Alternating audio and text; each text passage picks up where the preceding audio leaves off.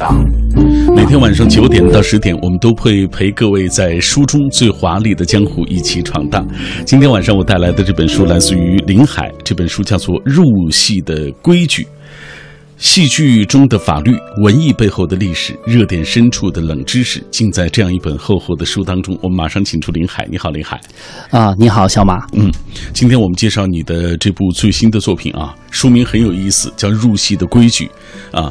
大家好像拿到这本书，看到这个名字，有点丈二和尚摸不着头脑的感觉，什么意思？嗯，入戏的规矩这个名字呢，很多人都问过。呃，可能最初的时候想写的是戏剧中的法律，嗯，或者说法律怎么在戏剧中当中体现啊？它在整个呃戏剧也好，法律也好，它其实是一个交叉。在我自己的。这个过去的学习背景，或者是我过去的这个职业背景里头，都有一小段时间有幸跟戏剧和法律都有交集的地方，所以我就想写一些跟法律和戏剧交集的东西。而这个词呢，在英文里面就变成了 law laws in drama，然后把它。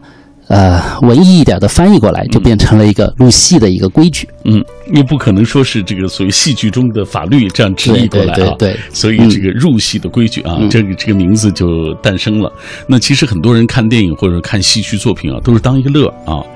但是你会把这些戏剧作品和自己的学业的这个专业背景结合起来，还写这么多相关的一些文章，以至于有了这样一本书啊。这个最初的这个过程是怎么开始的？嗯，这个事儿说起来挺有意思的。这个。其实最初的时候，在上学的时候是一个这个戏剧爱好者啊。后来呢，这个学了法律以后呢，就经常和一些看戏的朋友在聊天的时候，他们就会觉得你很奇怪。你不管在看什么戏的时候，你都会提到，在这个戏的背后有什么样的。真实的一个案子的原型，然后会提说这个案子当中可能有某一些法律的知识。后来这个事儿呢，就变成了一个，呃，我在这个圈子里面的一个这个这另类之处吧。后来法制周末和法律日呃法制日报就经常会约我写一些跟法律相关的电影和戏剧的评论。后来呢，就这个他们还是特别的，呃，觉得。从法律人的角度来说，这是一个很人文的一个东西；而对于普通观众来说，这是一个能够推广和普法的一个这样子一个角度。所以。呃，在大概呃五年的时间里，过去五年时间里，写了大概四五十篇跟法律有关的戏剧和电影的评论，啊，不知不觉的就积累成了这本书。嗯，其实这是一个漫长的过程啊，但是这个漫长的过程可以看得出来，就是它是你一步一步积累的一个一个过程。呃，上大学的时候，你好像就也读过类似的这个课程。嗯，我看到。前沿的就在序当中写到啊，这个是在上研究生的时候学过这个法律文学这门课，呃，但是这个说实话，法律文学这门课当时在这个北大法学院大家的选修名单里面基本是这个很靠后的，嗯，因为呢，这个大家知道学法律也好，学经济也好。到最后都是找一个特别好的一个谋生手段，呃，但是文学它其实是比较呃远离这个良好的一个谋生手段的，所以我们很多人就是去旁听而已啊。但是很多年以后回想那个时间点，你会发现自己想不起来那些法律规则，你会发现自己想不起来那些投资案例，但是你会记得在法律文学课程上老师讲到的那些故事，嗯。你看多难得！其实，呃，当时你们有完全没有意识到，有一天它会变成完全没有意识到，或者是变成你的修养，完全没有意识到，嗯，成为你这个所谓现在被人记住的一部分的内容，对自我的一部分，应该是。品味书香，我们今天带来的就是林海的这本书，叫做《入戏的规矩》。他运用自己的这个专业背景啊，把他所看过的戏剧作品进行了分析啊，于是就有了我们今天的这本书。以下我们先通过一个短片来了解一下它。入戏的规矩，从大众耳熟能详的影视、戏剧故事中，挖掘历史的真相与法律和道德的原理，把精彩浪漫的故事和严谨细致的法律结合起来，具有阅读趣味性。在对以法律人为主角的影视、戏剧作品分析中，充满矛盾的人性、道德选择的困境与复杂的社会现实交织成精彩的故事。这些作品往往具有现实原型。抽丝剥茧的分析，提供了对现实的另一种阐释。不同的影视戏剧作品具有不同的历史背景，通过艺术层面和知识层面相结合的鉴赏，可以领略到时代变迁中人性的变与不变和法律的发展轨迹。接下来我们就打开这本书啊，讲一讲书里所写到的内容。开篇你写到的是李敖当年的一部名作啊，《北京法源寺》，后来又被搬上了戏剧舞台啊。为什么把这篇作为开篇？因为这一篇呢，可能是我在整本书里所有的评论里写的最后一篇啊，这个离现在的时间也最近。嗯，当时在写这一篇评论的时候，专门去看了这部戏剧，然后还专门去了北京法源寺这个地方，嗯，转了一圈回来以后，啊，回到自己家想，也许戏剧、电影，它给予人的。远不只是我们平时在法律宣传、法治宣传里给人那些冷冰冰的东西。嗯，某种程度上，它其实给予人的是心灵的力量或者同情的力量。这些力量，它穿越了法律，穿越了呃规矩，直接到达你的内心。嗯，所以把它放在第一篇，其实某种程度上是一个，它其实应该是最后一篇，但是把它放在第一篇，能够。呃，相相当于一个循环，相当于一个开始，相当于一个起点。嗯，在这篇当中，林海这样写道：“他说，上演北京法源寺的天桥艺术中心，距离法源寺仅仅两公里，距离戊戌六君子就义的菜市口也不到三公里。历史的巨轮就这样在巴掌见方之地碾过，无数锦瑟年华、才学武功早已如繁花化泥般消逝。”然而，那些寻求救国之道、兴亡之法的努力和愿望，那些甘心牺牲的年轻生命，却得以穿越时空，在北京南城这个舞台上重现。也许正应了谭嗣同在该剧中的一句诗，叫做“直到化泥方是剧”。呃，若干年前，其实李敖在写作这部作品的过程当中，他也是，当时他正处在人生当中的一个低谷啊。对，他也在牢狱当中。哎，作为一个政治犯，在台湾那边啊，被被囚禁。嗯，但是这样的一部剧，其实他穿越时空，把过去和现在勾连起来。这本书。也通过这样的一篇啊，也穿越时空啊，把你所看到的那些，或者听到的那些，或者感受到的那些，呃，法律那些文艺作品当中法律的一些知识啊，为大家呈现出来。咱们继续捋啊，呃，说到戏剧，不能不提很著名的这个世界上很有名的戏剧大师莎士比亚。你在入戏的规矩当中也谈了不少莎士比亚的作品，比如说大家熟悉的《威尼斯商人》啊，嗯，哎，你这篇说这个莎士比亚不相信法律，这是什么意思？啊，这个莎士比亚不相信法律这句话，其实某种程度上是说，在莎士比亚那个时代，人们不大相信法律。嗯，特别《威尼斯商人》这部戏，呃，大家应该很熟悉《威尼斯商人》这个剧情啊。这个《威尼斯商人》里头呢，既有这个作为基督徒教徒的这个这些商人，也有犹太人，犹太人啊。这个最后呢。那位犹太人商人，这个虽然在合同上面、法律上面，他应该要得到属于他的那帮肉，那帮肉，但是，呃，那些基督徒通过。呃，这个狡辩也好，或者是呃这种法庭上的偷换概念也好，让他最终没有能得到一个法律的救济。嗯，而在那个时代，实际上犹太人是被法律所歧视和排斥的。啊，这个说到莎士比亚，其实顺便可以多说一句，今年正好是他这个啊去世四百周年。对，然后呢，呃，说起来正好巧了，今天就在今天。出版的《法制日报》上面，我写了篇文章，啊，叫《莎士比亚的法律知识从哪儿来》。嗯，啊，其实这个是一个很难回答的问题。其实，在十八世纪的时候，就很多人怀疑莎士比亚曾经是一个律师。嗯，因为以他所写的那些剧本，三十七部剧本、三十八部剧本里头，有三分之二的都涉及到了法律，有大量的法庭戏，有很多的法律术语的应用都非常的精准。嗯。很难不让人怀疑他是不是一个有过法律背景的人啊，特别有意思的一个谜。嗯呃，今天我在和林海交流的过程当中，我才知道很多我们喜欢的艺术家啊，大名鼎鼎的艺术家，原来都是学法律出身的。对对对，从法学院出走的这些艺术家，比如说刚才这个传说中的这个莎士比亚，莎士比亚，对。啊，有很多这个还有谁？很多很多画家当中有伦勃朗，嗯，伦勃朗啊，画的这个《夜巡》这幅画的伦勃朗啊，这个还有很塞尚，塞尚啊，这个还有。呃，诗人，诗人当中，呃，或者文学家当中有歌德，对，啊，有歌德，呃，这个著名的文学家莫泊桑啊，莫泊桑，还有像这个大家肯定都知道的卡夫卡，嗯，啊，卡夫卡这个人，《变形记》，大家都可能不了解，卡夫卡他的专业根本就应该他的大部分的工作时间不是以作家在工作，嗯，他是一个。金融行业的保险公司的法务工作人员，嗯，他只在休假时间才能写作，嗯，所以像这种的很多人从法学院出走或者逃走，啊，还有像柴可夫斯基，嗯，啊，也是法学院出身，啊，这个，所以这某种程度上是一个挺有趣的一个悖论，就是学法的人。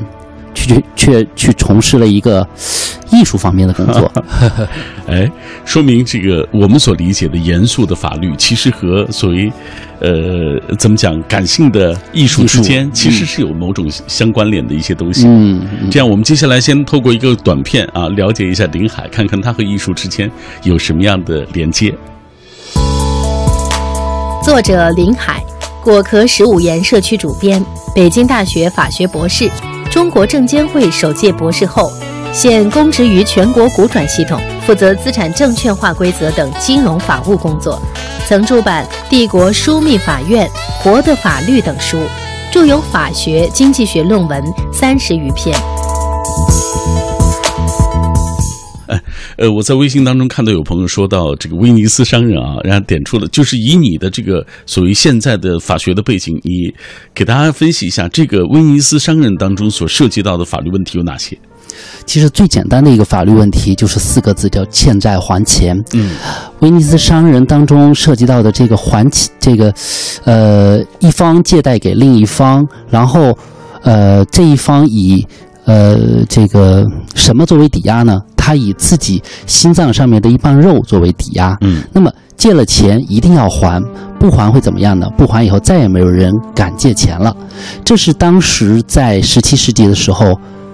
海商法发展的一个重要的一个基础，因为大家不可能光靠自己的钱出海去做生意，那必须。你借我钱，我投资你，然后这样才可能去做生意。嗯啊，必须是建立在一个契约的信赖关系的这样一个基础上。嗯，那么法律就是保护这样的一个契约的信赖关系。嗯，借了钱要还，天经地义。嗯，那么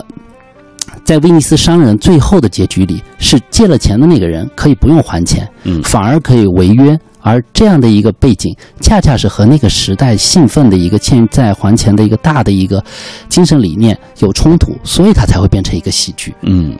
所以才有那么多的戏剧的有冲突。对对对。呃，来，我们同步关注一下大家的留言啊。今天我们在节目进行的过程当中，来请各位说，呃，用你的方法啊，用你的学识背景，或者用你的这个眼光，来跟各位分享一部电影啊。呃，我们同步看一看大家的留言啊。这位。朋友，他的微博名叫这个字不认识。他说：“心理游戏，这是大卫芬奇的经典之作啊。那个时候我特别好奇，所谓心理学，呃，只是大致粗略的了解了一些，比如说弗洛伊德等等啊，呃，没有去真的接触。但至少在这部电影当中，让我对心理学的研究啊所产生的这些知识啊，有了更进一步的了解。情节也是环环相扣，绝无冷场，一次一次颠覆你的想法。”你会和男主角产生同样的困惑啊？到底这一切到底是真的还是假的？如果你有这样的意识，你就觉得你对周遭的世界都会产生某种怀疑啊。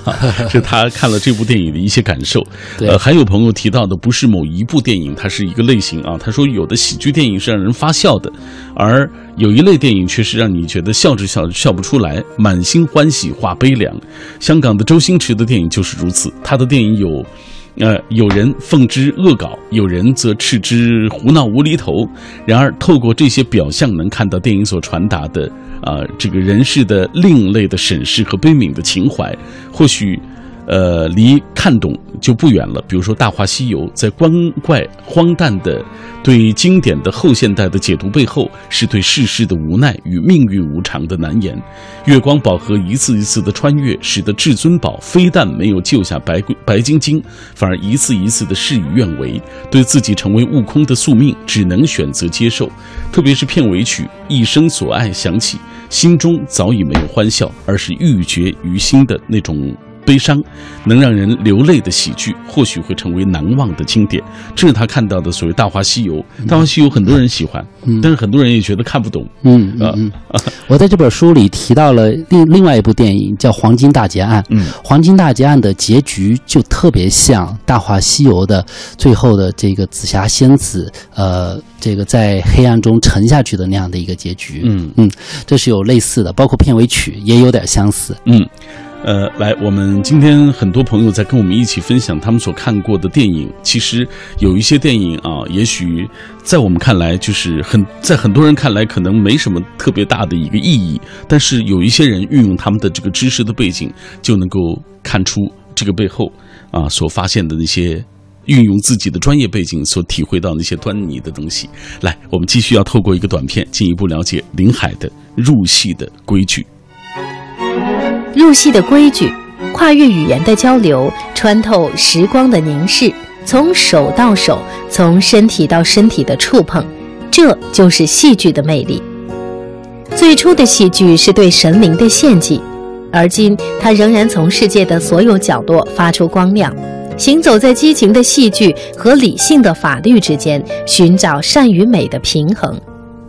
当舞台的灯光暗下，剧场的喧嚣散去。入戏的规矩，带你步入三十七个故事的字里行间，在星辉斑斓的历史深处，探究复杂汹涌的人生百态，追索深邃悠远的心灵力量。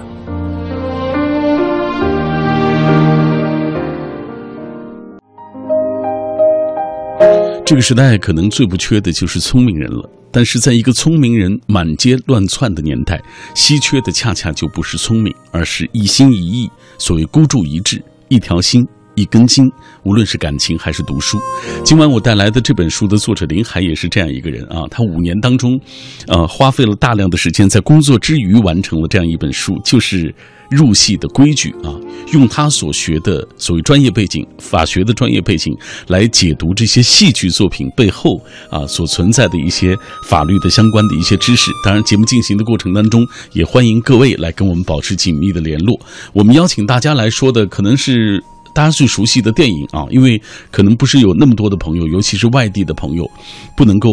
看那么多的戏剧作品，所以你可以来解读一下，用你的方式解读一下你所喜欢的一部电影。这样，林海，接下来我们先回答听众的这个问题啊。刚才你提的，我提到了，说是五年完成这样一本书，是的，实际上也是，呃，说实话，花费的时间不短了啊。这五年当中，大概是每天写还是每周写？嗯，平均下来应该是每两个礼拜，每两个礼拜大概写一篇评论。呃，今天看到的是三十七部戏和电影或者电视剧的在这本书里的评论。那实际上看的呢，数量应该是这的两倍到三倍，然后写的数量也不少。嗯啊，这个其实很多时候是一个自然而然的过程，因为写，如果你想着奔着写一本书去去写，那其实压力蛮大的。呃，但是。嗯，每个礼拜或者每两个礼拜到电影院或者到戏剧去，呃，戏院去看完戏回来以后，有感而发的写点东西，然后又是应着报纸或者杂志的要求写一个这个跟法律有关的一个视角，那这样慢慢的积累起来，其实感觉就还好。嗯，有朋友提到了说这本书的封面好特别啊。嗯，好像是一个小丑的形象。对对对，这个封面呢，这个呃，我也觉得是挺巧妙的。这个我原来没有和美编和编辑呃聊得太深入的时候呢，他们就选了这个封面，我看到是特别惊喜啊。这个封面其实是一个小丑走在一个钢丝上，小丑蒙着眼睛。呃，其实大家知道，这个很多人知道法律当中的司法女神的形象。就是一个蒙着眼睛，左手拿着秤，右手拿着剑的一个形象。嗯，因为某种程度上，法律虽然是努力追求平衡的，但是你必须蒙起眼睛来，因为要把那些，呃，跟法律无关的那些人情世故给排除出去，所以要蒙着眼睛。那这个小丑的形象本身啊，其实背后是有个故事的。嗯啊，这个我之前也和这个马老师聊起来这个故事。小丑走在钢丝绳上，左右摇摆，啊，这某种程度上其实是一个隐喻。如果大家这个记得刚才我们说到从法学院出走的很多艺术家的话，有一位著名的画家叫塞尚。啊，法国的这个印象派的画家叫塞尚，啊，他曾经是法学院的学生哦，啊，对，而且他不但是法学院学生啊，他还是一个银行家的儿子，嗯，呃，他的银行家父亲呢，特别希望儿子以后继承他的工作，所以送他去马赛，呃，这个马赛第二大学啊学法律，啊，这个。大学也有几百年的历史了，也特别的好。然后他在法学院一边上学，一边觉得非常的痛苦，因为他爱的是艺术，他不爱法律。嗯，他有个朋友叫左拉啊，也很著名的一个文学家。左拉在巴黎经常跟他互通信件，他就。塞尚就跟左拉抱怨说：“啊，我现在学法律特别的不开心，我要诅咒这些这个编法典的人下地狱。”嗯啊，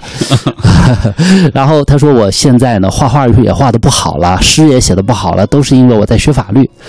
啊，这个左拉收了信以后呢，很快给他写了一封回信，很不客气的骂了他一顿。嗯，左拉说：“我如果是你，我一定会在二者当中选一，我会。”要么成为一个一流的律师，要么成为一个一流的艺术家。我不会成为一个小丑。这个小丑穿着一个律师的衣服，律师的衣服被颜料弄脏。我不会成为一个这个在中间摇摆不定、一事无成的一个人。塞尚看了这句话以后，就决定说：“说的是有道理的。”既然如此，我要选择一个真正的适合我的一个人生去过。嗯，于是从法学院退学去了巴黎。嗯，后面的故事大家都知道了，他成了后面著名的画家，著名的对世界西方艺术史有重大影响的画家。嗯，呃，你看他的这个故事，我觉得也很有意思。就对，就是你不要成为一个律师服被颜料弄脏了的小丑。啊，嗯，但事实上这个封面这么说你，我自己是一个学法律的人，在金融街上工作，但是第二个人格。经常的出没在剧院，甚至这个很多朋友认识我都是以这个剧评人的身份认识我。呃，他们比如说像这个剧院的朋友送来票，说哎，请你来看戏，然后写评论。他们并不知道我是一个在金融街上讨饭吃的一个法律人，所以这个小丑其实某种程度上我觉得是我自己。所以你莫名的就会对这个封面特别有好感。对，所以他们。这个选了这个封面以后，我就特别的喜欢。来，今天还有很多朋友在聊自己喜欢的电影啊。伊夫堡的小传说，就说最近看的这个印度电影《巴霍巴利王》，可以看出印度人对神灵近乎疯狂的膜拜。也因为对这部电影啊感兴趣，最近也开始了解印度文化，发现印度的艺术家啊也通过自己的某种方式来接近呃神灵啊，这是他们的一个传统一样的。呃，我们继续回到微博当中啊，微信的平台当中来看一看各位的留言。今天很多朋友聊自己喜欢的电影，呃，下面是努娜之城说前阵子看了电影。孔子感触很深，影片中的很多情节反映出孔子的理念以及他从中年到老年的重要经历。呃，想反映出的东西更多啊，反而更像是介绍了，包括他的思想浮光掠影一般。要不是对他的生平有了解，真的看不出内涵。还好，他说发哥和陈建斌啊演技非常精彩，让整部剧看着有点看透了。嗯，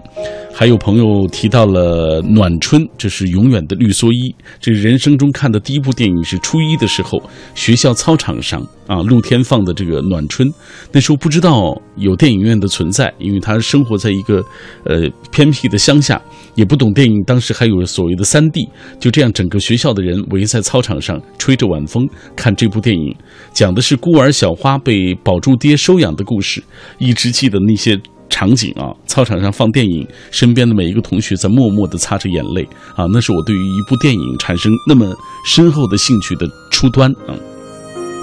所以有朋友在问你最早看的一部戏剧啊，一部，比如说话剧作品啊，嗯最早看的是哪一部？还有印象吗？有印象是茶馆，啊这个不是直接在电视上看的，呃，不是直接在这个剧场看的，嗯是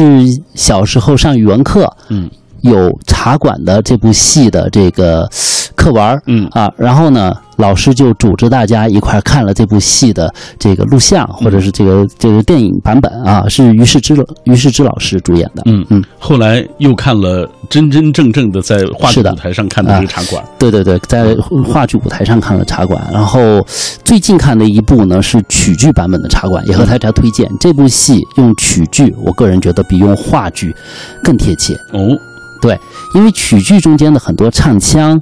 是更贴近老北京的一些文化表达的、嗯啊，特就是怎么说呢，相得益彰，特别相得益彰。在我们今天介绍的入戏的规矩当中，呃，林海也用自己的专业背景解读了《茶馆》啊 啊这部话剧，给大家讲一讲这个茶馆能有什么样的一些法律的知识呢？我们都不知道。啊，这个戏正儿八经是跟法律有关系的。嗯啊，这个也许大家很熟悉老舍的一些这个各种各样的话剧、戏剧作品，嗯但也许大家不知道的是，老舍在建国以后写了很多为了配合当时的法律出台而这个。这而而而而相关的一些戏剧，比如说他写的建国以后写的第一部《柳树井》这部戏，是为了配合当时的婚姻法出台。嗯而这个茶馆这部戏其实是为了配合一九五四年宪法的出台进行一个宣传。嗯啊，如果茶馆这部戏继续往下拍，它就会拍到现代了。他是想写不同的时代，在建国以前的那些时代，嗯在没有法律的、没有宪法的、没有一个法律秩序的一个时代，三教九流的一个小社会，它是一个呃这个大社会，小茶馆大社会，它是一个什么样一个个人权利得不到保护？没有次序，无法期待、无法预期自己明天的那种情况的一个局面，嗯。用这个无序来反衬今天我们有了宪法以后美好的生活。嗯，你看那些法律和尊严都被无情践踏的时代，终于成为过去了。对唯有对苦难的同情和对艺术的真诚，方能穿越世事变迁，成就不朽的经典啊。然后，其实你看，我们完全不知道一部所谓话剧作品的背后，原来它有这些对方面的一些深意。对对对，老舍也好，包括当时的焦菊隐、焦导也好，他们最初的时候都希望把这部戏拍成一个让大家一看就感受到说啊，现代社会到了我们今天，生活终于好了，有了宪法，生活终于好了。嗯，呃，说两部电影吧。这两部电影今天也有朋友提到啊，一部是《无人区》，一部就是《荒野恋人》啊。呃，这个咱们先说美国的这版《荒野猎人》吧，就是莱昂纳多能够得到小金人的这个影帝的称号的这部电影啊。这部电影呢，其实我是先看的书，后看的电影。啊，大家可能不知道，这本书的作者叫迈克尔·庞克。迈克尔·迈克尔·庞克这个人呢，原来是一个律所的合伙人，嗯是个法律人。哦，啊，这个到了今天，他还是美国的对外贸易谈判的最高代表之一，所以他有公职身份，他就没有办法去宣传这本书，所以很多人可能都不知道。他对外进行贸易谈判的时候的这个角色，其实某种程度上和《荒野猎人》这部这个这个故事里头、电影里头这个这个小李子的形象和小李子背后的老板的形象是相关的。嗯为什么这么说呢？这个大家可能知道，《荒野猎人》是建立在一个什么样一个背景下？这个故事呢，是呃，北美移民呃开始在北美扎下根来以后，跟当地的印第安人做生意，大家进行贸易的往来。嗯卖皮毛啊，卖这些这个这个呃拿军火换皮毛啊，这样子一个贸易关系的背景下，那这种背景下呢，最初大家还好好做生意，后来北美移民越来越多，就开始嗯强取豪夺、对啊，对，然后在不平等的一个贸易关系下，慢慢的、慢慢的把印第安人逼到很难生存的一个角落，而今天迈克尔·庞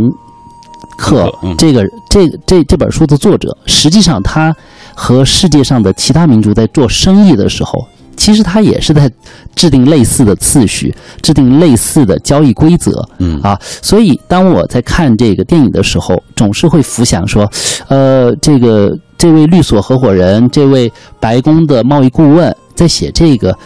关于印第安人的贸易故事的时候，他是不是会把自己带进去？所以有这样子的一个背景在里头。嗯包括如果大家呃去读一些跟印第安人的早期的历史有关的故事，就会知道，在今天很著名的一个节日叫感恩节。嗯实际上，感恩节在印第安人的历史里头叫做哀悼日，嗯因为感恩节是印第安人帮助白人的一个历史，白人靠着印第安人的帮助活下来了，反过来把印第安人赶到了无法生存的一个地方，嗯所以那一天是印第安人纪念自己的一个哀悼日嗯啊。所以这个故事它是这样子一个背景。嗯那么当然。白人在那个环境下生存下来很了不起，生命生命很伟大。嗯但是如果把生命放在平等的一个平台上看，那其实中间是有一个美国人的原罪在里头的。嗯，所以这篇你说叫呃无法之境对，与美国人的原罪，它是有美国人或者是欧洲人的白人的在殖民地的一个原罪，嗯。啊，勾结在一起的。嗯，咱们接下来再来说一说无人区。你说它是法律不及之地的冒险，对，这个这个戏呢，其实是特别法律的一部戏，嗯，因为它的主角是一位律师。对啊，潘潇，啊、对，这位律师呢，他到了一个实际上是无法之境，就是就是法律在这儿一点派不上用场，啊、他作为一个律师，他能够借用司法的力量，借用这个法庭的力量来保护自己，但是，一旦这些公权力进不来，这个环境就是一个完全的无法之境。所以，其实某种程度上，这个电影导演是在展示一个没有现实的法律的社区或者没有现实的法律的一个无法之境里，嗯，它是什么样一个次序，它是什么样的一个规则？那么这些规则和次序会比你现代人制定的那些法律实际上更强大。嗯，好，品味书香，我们今天带来的这本书来自于林海《入戏的规矩》。入戏的规矩，作者从一个法律人的视角，以讲故事的方式探究戏剧、电影作品背后的法律原理和历史渊源。本书分为六个部分，主题分别为影视作品对现实的反应及影响，在法律制度不能覆盖的领域内，人性中善与恶的角力，在法律体系中个人权利的保障与局限的发展演变，法律保障女性权益的进步。影视作品中那些在法律体系之外捍卫正义的英雄，欧洲中世纪背景下童话故事，戏剧作品中反映出的历史状况。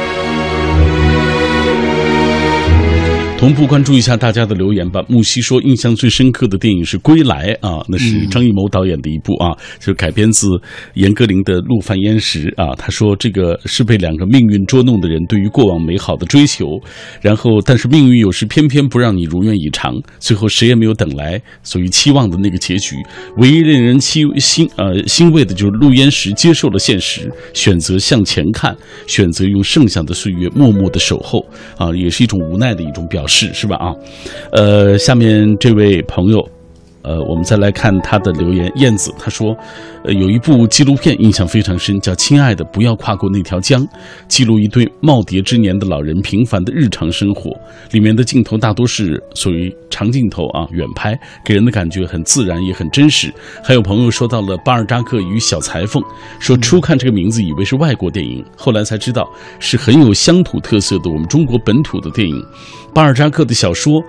像是一粒种子，播种在了一个山村女子的心中。小裁缝因为巴尔扎克的小说对外面的世界充满了憧憬，毅然地离开大山，走向外面的世界。巴尔扎克的这个文学作品改变了一个山村女孩的命运，讲述的就是这样一个动人的故事啊。嗯，你看，大家对于一部电影，其实对于自己的感触，呃，这个很深啊。呃，对就是大家会有不同的这个理解。对我们接下来。为大家来解读一下一个热播的英剧，就是《神探夏洛克》。嗯嗯嗯嗯，它中的法律知识，你觉得包含 哪些？这个戏本身啊，它它当然它脱胎于福尔摩斯的系列啊。对，这个福尔摩斯系列里头有大量的法律知识和刑事侦查的这些知识，但是到了现代社会以后，到了夏洛克这个时代以后，呃，大家知道这个英剧它其实是二十一世纪的。二十一世纪的这个夏洛克的故事啊，呃，这个二十一世纪的福尔摩斯的故事，嗯，在这个时代，在我们今天这个时代，如果福尔摩斯穿越到今天，他会怎么办呢？他有很好的这这个像当时那样的推理能力，或者有那些的这个呃科学知识，他有格斗技术，他有所有的这些集于一身也没有用。为什么呢？因为我们今天的刑侦体系，今天的刑事侦查呀，然后呃勘验啊、检查呀，然后呃这个窃听啊这些技术。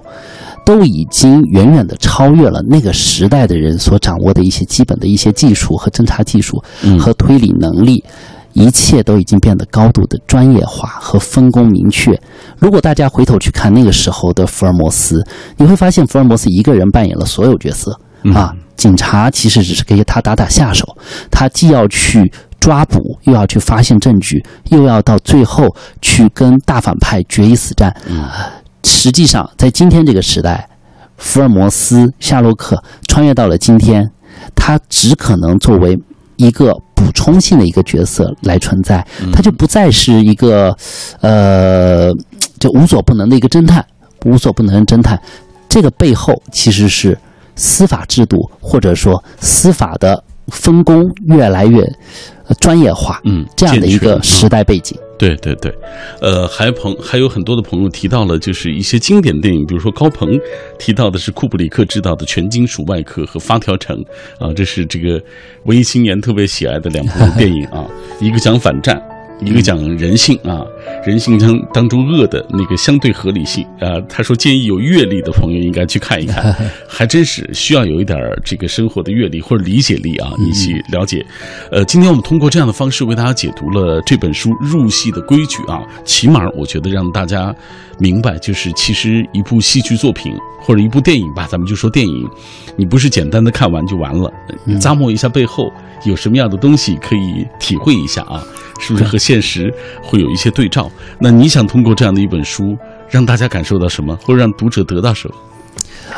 对我来说，写剧评最美好的感受就是，每一次你在回来看这个剧评的时候。你会重新回到那个电影中，嗯，因为电影看完就完了。但是当你把它写成剧评或者写成影评以后，你每一次在读这些文字的时候，或者读别人写的剧评的时候，你会再重新回到那个电影里，重新回到那个瞬间，你会想起在那个瞬间和你一起看电影、一起看戏剧的人，嗯，希望大家呢也能有类似的一些机会，比如在看完电影以后。把这些电影带带给自己的感受写下来，在某个时间点你再回来看的时候，对你来说那是生命当中每一个刻度，你会想起在那个时间点和你一起看这个戏的人，那个时间点看戏剧的时候那些演员脸上的表情，或者是那一天发生的故事对你内心的触动，这些东西只要你写下来了，它就会永远在那里，不会消失。哎，你看，原本的瞬间的东西会成为永恒，会成为永恒。